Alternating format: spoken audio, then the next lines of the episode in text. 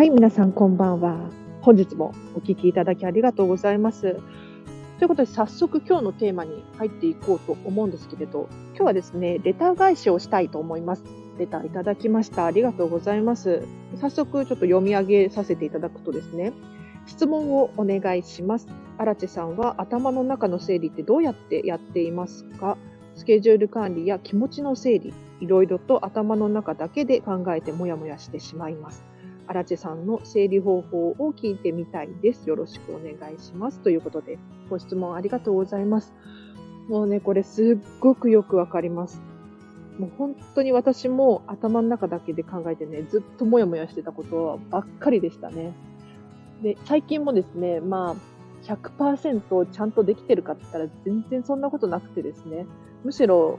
なんか多分質問者様よりごちゃごちゃしてるんじゃないかなって思ったりするんですが、まあ、一応質問いただきましたので、えっ、と、これについては解説させていただこうと思います。で、この質問なんですけれど、もうこの質問の中に答えあるなって思うんです。というのも、いろいろと頭の中だけで考えてもやもやしてしまいますということなんですけれど、もうこれ、その通りだと思います。で、私もかつて本当に頭の中だけで、もあれもやらなきゃいけない、これもやらなきゃいけないとか、そういうふうにたくさん考えてしまってですね、ずっとこう、整理がつかない、片付かないっていう現象が起こっていたんですよね。なので、最近はですね、もうすべて可視化するっていうことをしています。可視化ですね。見えるようにするっていうことなんですけれど、もう本当にこれ頭の中の整理っていう部分においては、基本というかベースになる部分だと思うので、ぜひ参考にしていただきたいなと思います。で、頭の中の整理やスケジュール管理、気持ちの整理ということだったんですけれど、これ一つずつちょっと答えていきたいなと思います。でね、この質問本当に私ドンピシャで答え、答えたいっていうかもう喋りたいっていうふうに思っていた内容なので、本当にこの質問来て嬉しいですね。ありがとうございます。なので、ちょっと今日は熱く語らせていただくかもしれないので、ちょっとあらかじめご了承ください。ありがとうございます。では、まずですね、このスケジュール管理っていうことなんですけれど、これ私実はですね、このコロナの影響で5月、6月あたり仕事が丸々休みだったんですね。ただ、この間のスケジュール管理が私の人生の中で一番完璧であったなっていうふうに思っています。で、本当に楽しく日々過ごせていて、いたんですね。なので、これちょっと紹介させていただきたいと思います。で、まず、基本となるのはもう可視化するってことですね。見えるようにしておくっていうことなんです。で、朝起きた時、まあ、夜寝る前とかでもいいんですけれど、その日やりたいことリストっていうのをですね、まあ、最大6個くらいまでを優先順位をつけて書いていました。これ本当におすすめです。えっ、ー、と、もう本当に例えばなんですが、朝起きたら、えっ、ー、と、筋トレをするとか、ブログを書くとか、本を読む。本を読むっていうのも、例えば、〇〇を読むとかですね、具体的な名前を書いてたり。あとは、スーパーに行くとか、えっ、ー、と、お役所に行くとか、そういうふうなことも書いていました。ただ、最大でもまあ大体6個くらいまでっていうふうに決めていましたね。というのも、まあ私が使っているスケジュール帳の項目がまあ大体6個くらいまでしか書けないっていうのもあるんですけれど、たくさんこのやりたいことリストが増えちゃうとですね、やれなかったことが多くなってしまうんですよ。なので、その日のうちに大体こなせるであろうものをこう優先順位をつけて6個くらいまで書くと、あ、この日はこれもできたし、あれもできたし、これもできたしっていう風に、その日一日が、なんていうのかな、ハッピーに終われるんですね。で、頭の中だけで考えてしまうと、これができないっていう風に感じました。というのも、なんだろうな、ごちゃごちゃごちゃごちゃ考えているので、こう優先順位がまずつけてられつけられていない。なので、一つ終わっても、終わったことの達成感っていうのがあんまりなかったりするんですよ。ただ、優先順位をつけて、可視化していって、それを順番にこうやっていくとですね、達成感っていうのが感じられて、で、それをやりきった後にまた次のやるべきことが書いてあるので、なんていうのかな。本当にスムーズにことが進むんですよね。ですよ。なので、私がどうして一つずつ終わらせてくださいっていうふうに言っているのかっていうとですね、一つ終わらせると、もうそのことをですね、脳は一切考える必要がなくなるんですね。なので、中途半端に終わらせているものっていうのを減らすことが非常に大切だと思っています。なので、例えばブログを書くとかも途中まで書いてしまうと、頭の中ではずっとその状態が、こう、もやもやと考え続けられちゃってしまうので、どうせ書くなら、もう終わらせてしまう。終わらせてしまうことによって、次のものにスムーズに、うんと要するに終わったもののことを一切考えずに済むですよね。なので、一個ずつ、一個ずつ終わらせましょうっていうふうに私はお勧めしています。で、もう一つスケジュールの管理で言うとおすすめのものがあってですね、私は、えっ、ー、と、大体の時間で区切って何をするのかっていうのを、これも紙に書いていました。例えば、朝の何時に起きる。で、起きたらコーヒーを飲む。これはなんとなくで大丈夫です。なんとなくこれをやりたいんだよねっていうこと。例えば筋トレをしたい、瞑想をしたい、ランニングしたいとか。こういうのをなんとなく朝起きて、何時に起きて、何時から何時の間にこれこれを終わらせる。で、お昼ご飯は何時に食べて、で、スーパーに買い物に行って、お昼寝をして、その後なんとかっていう本を読むっていうのを、その日やりたいことリストの後に、なんとなく時間をつけてこう、どんどん書いていくんですよ。そうするとですね、例えばちょっと脱線しちゃった時だったりとか、あれ今何するべきなんだろうっていうふうに思った時にですね、こうスケジュール帳をパッと開いて、あ、何時にはスーパーに買い物に行かないといけないんだった、みたいな、そういう感じで、ふと気づくことができるんですね。そうすると、軌道をこう修正できる。で、これはあくまでなんとなくなので100%そうしなければならないわけではなくって、できなくても OK みたいな感じで私は使っていました。ただこうやって可視化することによって、頭の中で、こう、ど、どうしようとか。やっぱり、例えば、うん、まだおしゃべりが下手くそでごめんなさい。例えば、スーパーに行くっていう選択肢と、ランニングに行くっていう選択肢があるじゃないですか。これを、あ、どっちにしようかなっていうふうに悩むことすらないんですよね。もう最初に決めちゃってるので。なので、やはりね、最初になんとなくこうスケジュールを決めちゃうっていうのはおすすめです。でもちろん突然何かが入ってきたりとか、そういうこともあると思うんです。そしたらもうそれは全然 OK っていうことにしていました。もうこれを確実にやらなければならないっていう、そういうリストは一切作らずに、なんとなくこうできたらいいなっていうのを目で見えるように可視化してスケジューリングしていました。で、そうすることによって私はですね、このコロナの期間、本当に幸せで、もう多分人生で一番うまく自分をコントロールできていたなっていうふうに思いますね。もう夜寝る時間とか、朝起きる時間とかもちゃんともう決めて、で、自分の幸せのためにですね、こう、コーヒーを飲んで、ランニングをして、筋トレをして、瞑想をしてとかっていうのをしていたんですけど、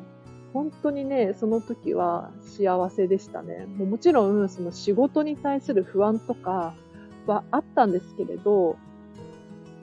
そういうことを一切抜きにすると、あの日々がもう本当に楽しかったなっていうふうに思います。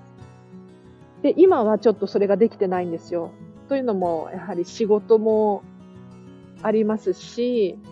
なんだろうな、実家に暮らしているっていうのも結構大きいですね。他にも、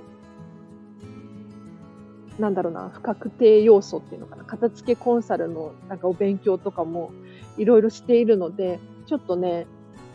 今はそれができてないんですよね。なので、私も全然完璧ではないんですけれど、こういうふうにしたらよかったよっていう、まあ、一つのアドバイスとして、このスケジュール管理っていうのを参考にしていただけたらなと思います。でちょっとね、長くなっちゃいそうなんですけれど、お付き合いいただければと思います。で今度はですね、気持ちの整理っていうことで話をしていこうと思います。で、基本的に私はですね、気持ちの上下があんまりないんですよね。まあ、もちろんあるっちゃあるんですけれど、イライラするっていうことはもう本当に手放してます。イライラを手放すっていうのかな。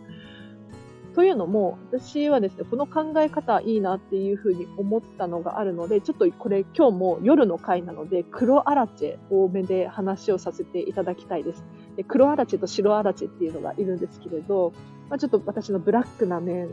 をもう正直に話させていただくとですね、気持ちの整理、イライラ、特にイライラ系はですね、もう人に期待しないっていうことにしています。で、これね、こう聞くとちょっと本当に冷たい人間だとか、そういうふうに思われるかもしれないんですけれど、いい意味で期待しないっていう感じですね。というのも、イライラの感情って期待しているから起こることだと私は思っています。例えば、どうして〇〇してくれないのとか、どうしてそんなこともできないのとか、なんだろうな、人がやってくれるのが当たり前だっていうふうに思ってしまうと、そこに対してイライラが生まれると思うんですよ。もう人間関係とかお友達とか仕事とかもそうですね。どうしてこんなこともできないの？みたいな風に感じてしまうと、やっぱりイライラが起きてしまうので、私はもう基本的に人にはいい意味で期待していないんですよ。もう本当に申し訳ない。もう黒アラチェ多めなんですけれど、私はですね、こういう価値観で生きてますね。で、人に期待しないっていうのはどういうことかというと、例えば私自身仕事をしている時に、まあ本当にイライラしないんですが、例えば忙しくて忙しくてしょうがないにもかかわらず誰も手伝ってくれないっていうのは、要するに自分がもっと仕事ができれば、ことがうまく運ぶはずだっていうふうに考えます。全部のベクトルを自分に向ける感じですね。自分がもっとできれば解決するんだっていうふうに気持ちを置き換えて考えているので、なんだろう、人のせいにするとかっていうのはまずありえないですね。例えばお客さんに変なことを言われるとか、こういうのもですね、もっともっと先読みして私が気づけなかったから悪いんだっていうふうに解釈しています。なので全ては私が悪いというか、人が悪いのではなくて自分が悪いっていうふうに解釈することによって、まあ、要するに人に期待しないことによってイライラを抑えている感じです。で、気持ちの整理っていうことなので、多分、イライラがどうのこうのっていうよりかは、どうやったらこう、コントロールできるのかっていう質問だと思うのですが、そうですね、私の場合は、なんかた、たくさんこう感情が湧き上がってしまったら、えっ、ー、と、二つくらい方法があってですね、まずは客観的に考えるっていうことですかね。自分、自分ごとじゃなくて、ふと、こう、遠目で自分を見てみる。っていうことも考えてますね。なんだろう。嬉しくなったり、悲しくなったり、まあ、あんまりイライラしないんですけれど、例えば自分に対してイライラすることがあるので、どうしてこんなことも自分はできないんだろうっていうふうに思った時に、一回引いてみる。自分の中から見るんじゃなくて、外から見てみる。あ、この人イライラしているわ、みたいな感じで、一歩引いてみるっていうのはおすすめですね。で、客観的に考えることによって何がいいかっていうと、自分はこれをイライラしているけれど、このことに対してイライラしない人もいるだろうなっていうふうに思うことができるんですよ。例えば、そうですね。私の場合は、うん、あんまりイライラっていうのがないんですけれど、そうだな。まあ、お片付けができる人間ですよね。なので、お片付けに対しては、楽しくて仕方がないタイプの人間なんですが、一方で、お片付けは嫌い。お片付けは楽しくないっていうふうに思っている方が、まあ、結構多いと思うんです。なので、一回自分のこう感情を、お片付け楽しいっていう感情をですね、一歩引いてみるとですね、なんて言うんだろう。あ、この人楽しいんだ。やばいやつだな、みたいな。一方で、あ、この人、他の人は楽しくなさそうだなとかっていうふうに、こう、感情を読み取ることができるので、一歩引いて考えるっていうのはおすすめですね。で、例えば、えっ、ー、と、もう一歩の感情コントロールで言うと、5秒待つっていうのがおすすめですね。自分の中で5秒くらいカウントダウンするんですよ。なんか、イライラとか悲しいとか、なんだろう、突発的な感情には本当におすすめなんですけれど、深呼吸みたいな感じですね。とりあえず、間を作る。で、目をつぶることが多いかもしれないですね。うん。なんか仕事で忙しくなっちゃって、ちょっとパニック状態になった時とか、とりあえず5秒。1、2、3、4、5っていう感じで、目をつぶって、ただ数えるだけです。そうすると、意外と落ち着けるんです。うん。これ不思議なんですけれど、ちょっとぜひやってみてほしいなと思います。で、最後にですね、この頭の中の整理。これがやっぱり気になる部分だと思うんですけれど、これ私ぜひおすすめしたいのがですね、心理学の用語でサイガルニク効果っていうのがあるんで、これをですね、うまく使使い分けてほしいっていうふうに思います。でちょっと難しく聞こえるかもしれない知れないんですが、私が今話した話の中では一番簡単だと思うので、このサイガルニク効果をね、ぜひうまくコントロールして使い分けてほしいなと思います。でこれ、どういうことかというと、人ってこう中途半端に終わっている事柄に対して非常に脳が記憶してしまうっていう現象が起こるんですね。例えば、えっと、テレビドラマとかで週に1回とかで放送しているじゃないですか。で週に1回しか放送していないのにもかかわらず、前回見た内容を覚えていて、で続きにすんなりこう入ることができますよね。これって、実は不思議な現象なんですよ。というのも、皆さん昨日3食何食べましたか？朝、昼、晩と。正確にパッと思い浮かびますか？どうですか？で、これが例えばおとといの3食だったらどうですか？ちょっと考えてみてもらいたいんですけれど。私ね、全然思い浮かばないですね。ただ、これがテレビドラマとなると、覚えてますよね、不思議と。で、楽しみで仕方がないみたいな風に思ってらっしゃると思うんです。でこれどうしてこんなことが起こるのかっていうと、人はやはりこう中途半端に思終わってして、終わってしまっている事柄に対して、非常に脳に強く印象が残るんですね。なので、毎食3食ご飯を食べるじゃないですか。それってもうその時点で、えーと、終わっている出来事なので、それ以上脳が考え続ける必要がないことなんですよ。一方で、テレビドラマっていうのは途中で終わっているので、脳は勝手にこう思考がね、続いてしまっているんですよ。で、これをですね、うまく頭の整理っていう部分で使ってほしいなと思います。で例えば私は仕事でよく使うんですけれど、一個ずつ作業を終わらせる。これがポイントになってきますね。例えば食器を洗うならもう食器を洗い終わる。洗い切っちゃう。っていうのがおすすめです。というのも、途中で中途半端にして終わらせてしまうと、ここでサイガル肉効果で、あ、食器がまだ残ってるっていうのが、どこかでちょっと頭の片隅に残ってしまうんですよ。それを考えつつ違うことをやりつつっていうのは結構ね、マルチタスクというか、効率が悪くなってしまうので、一個ずつぜひ終わらせていただきたいなと思います。で、これ先ほどのスケジュールの管理の優先順位をつけて、やりたいことリストを書くっていうのにも非常に当てはまりますよね。やはりやりたいことを順番にこなしていくことによって、一つずつ考えることが減っていくので、頭がスッキリしてくるっていう感じですね。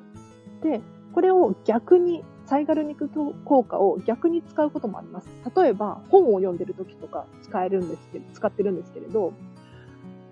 本を読んでて、あ、面白くなってきた、楽しい、もっと読みたいっていう風になってくるじゃないですか。でこれ、例えばゲームとかテレビとかもそうだと思うんですけれど、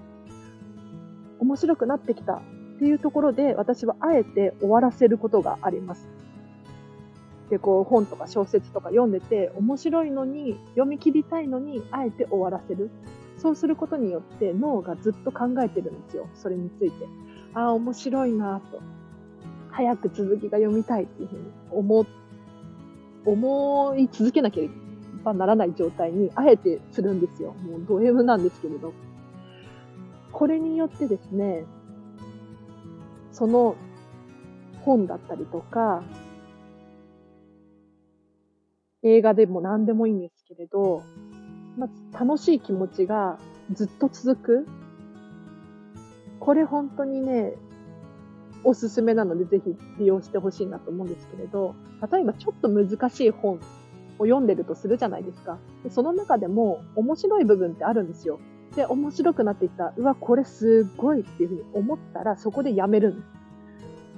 そこでやめると、ああ、あの本の続き気になるっていうふうになって、分厚い本だったりとか、なんかちょっと難しい本であっても、やっぱり続きが気になってるので、読みたくなるんですよね。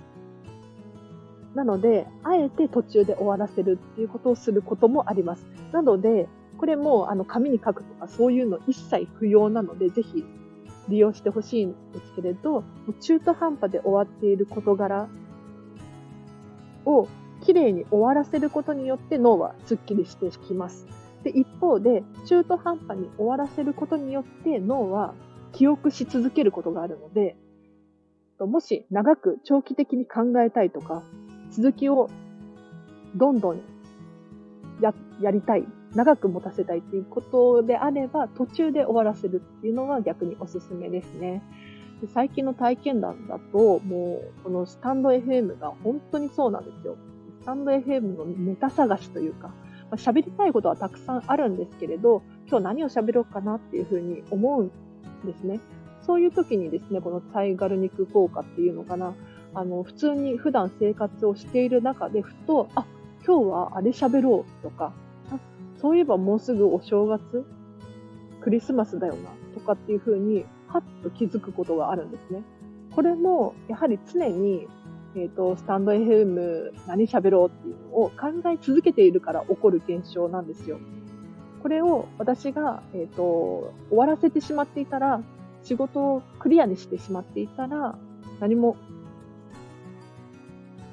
見つけ出せない、ネタを探し出せないと思うんですが、スタンド FM で何を喋ろうかなっていうのを考え続けてることによって、ふとしたきっかけで思い出すことができるんですよ。なので、やはりね、えっ、ー、と、何かアイデアをひらめきたいとか、そういう物事に対しては、一区切りで終わらせるんじゃなくって、ちょっと中途半端にしてもらってもいいかななんて思いますね。で、今日はこの辺りでちょっと長くなっちゃったので、終わらせたいと思います。頭の整理について話させていただいたんですが、いかがだったでしょうか？もうスケジュール管理とか気持ちの整理とか、もう私の意見なので、これはあくまで参考程度にですね、もし、え、ー、と、皆さんのお役に立てればっていう感じで話をさせていただきました。あ、で、そう、もう一個言い忘れてたんですけれど、まあ、気持ちの整理に通ずるかなと思うんですが、最近始めてよかったなって思うのはですね、えっ、ー、と、朝日記が非常におすすめです。私も結構もう毎日のように書いてる、ほぼ毎日書いてますね。でこれオリエンタルラジオの中田さんがですね、YouTube のチャンネルの中で朝日記いいよなんていうふうに言ってたので、真似して書いてみてるんですが、本当にいいです。で何を書いてるかっていうと、もうその日の朝に思っていることをもうととにかく自分の今の感情を書き出す。ただ書き出すっていうだけですね。で例えばなんですが、えっと、何月何日、おはようございます。今日も素晴らしい朝ですね。みたいな感じで書き始めますね。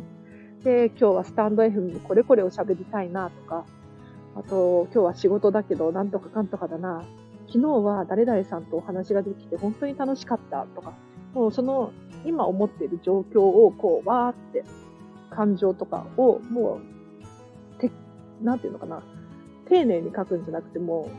わわわわわってもう書き出す感じにしています。で、この感情をですね、感情とか思っていることだったりとかをもう書き出すことによって、なんか、ふとアイデアが出てきたりとか、あ私これやらなきゃいけないなとか、なんだろうな、その日のやりたいことリストが増えたりとか、あ、スタンド FM のこれ喋ろうとか、明日これにしようとか、そういうのがですね、わって浮かんでくるので、これ朝日記おすすめです。もう朝起きたらすぐに私は、えっ、ー、と、英語の紙1枚書いてますね。でね、オリラジの中田さんはね、A4 の紙3枚書けっていう風に言ってたんですよ。ただね、私これ A4 の紙3枚やってたんですけれど、30分くらい時間がかかっちゃって、本当にね、苦痛だったのでやめました。なので今、英語多分あれ英語のサイズだと思うんだけど、英語の紙を1枚で書いてますね。うん。これ結構ね、本当におすすめです。気持ちの整理とか、感情の整理とか、で今日のやりたいことがファッと思い浮かんだりとかするので、ぜひ参考にしていただけたらなと思います。では、これで質問返し、質問返しになってたでしょうか？もし、あの、もっとここが詳しく知りたいみたいな質問あれば、えっと、レターね、匿名で送れるんですよ。なので、気軽に皆さん、どしどし、質問していただきたいなと思います。では、本日もお聞きいただきありがとうございました。で、そう、今日の合わせて聞きたいなんですけれど、えっ、と、過去にですね、見習い片付けコンサルタントのバリバリ仕事をする方法というテーマで話をさせていただいた回があるので、ぜひチェックしていただきたいなと思います。で、こちらリンク貼っときますので、ぜひチェックしていただきたいんですが、今日のこの回にも似ているんですね。というのも、どうやったら仕事が効率よくできるのかとか、どうしたらもっと集中力が上がるのかとか、そういうのをね、やはり私自身考えるんです。で、今日のこのスケジュールの管理とか、そういうのも似てるなって思ったんですけれど、ぜひね、あの、もっともっと集中力を上げて効率よく仕事がしたいとか、で、これ、えっ、ー、と、何も仕事のことじゃなくて、家事だったり、育児だったりにも転用できる内容になっているので、ぜひ気になる方いらっしゃいましたら、リンク貼っておきます。チェックしていただきたいと思います。でちょっと長くなってしまったんですけれど、お知らせをしたいと思います。えっ、ー、とですね、まず私実はピンタレストっていうのをやっています。で、ちょっとピンタレストの説明すると長くなっちゃうので、知ってる方いらっしゃるかと思うので、説明、説明は省きます。えっ、と、アプリですね。で、多分ピンタレストで私この片付けのチャンネルの情報をですね、こう流してるんですけれど、こっちの方がね、このスタンド FM で私の過去の回を遡るよりも、ピンタレストの私のサイトをフォローしていただいた方が、多分、探しやすい。私のなんとかの回ってどこだろうっていうのを探しやすいと思うので、ちょっとこちらリンク貼っときます。ぜひ気になる方いらっしゃいましたら、チェックしてください。で、えっ、と、インスタグラム始めました。このインスタグラムは基本的にこのスタンド FM の今更新しましたっていう情報が、えーと、ゲットできるようになっていますので、ぜひフォローしていただけたらなと思います。で、こちらもリンク貼っときますね。で、えっ、ー、と、もう一個。私今本を書いています。で、本を書いてるっていうと偉そうに聞こえるんですけれど、そんなことなくてですね、もうブログを書いてるみたいな感覚で本を書いています。で、この冒頭2、3000文字くらいをですね、ノートっていうブログのサイトでですね、限定で無料公開していますので、こちらもリンク貼っとくので、ぜひ気になる方いらっしゃいましたらチェックしてください。ということで、長くなりましたね。もうこれ喋りたかった。本当に。頭の整理、頭の中のお片付け。多分今後もこういうふうに多分ね、喋り足りないので、こういうふうにしたらいいよっていうのがね、どんどん出てくるかと思うんですが、まあ、とりあえず今日はここまでにさせてください。ということで今日も長くなってしまったんですが、お付き合いいただきありがとうございました。うん。ということで、本当に今日長いので、ちょっと雑談はなしにします。ということで、では皆さん、えっ、と、そう、最後にもう一個言い忘れた。このチャンネルではですね、見習い片付けコンサルタントである私がもっとお片付けがしたくなる、そんな内容をですね、1日基本的に2回放送しております。1回の時もあったりするんですけれど、基本的に毎日更新はしていますので、ぜひ気になる方いらっしゃいましたら、このチャンネルフォローしていただけるととっても嬉しいです。ということで本日もお聴きいただきありがとうございました。では明日もハッピーな一日を一緒に過ごしましょう。あらちでした。バイバイ。you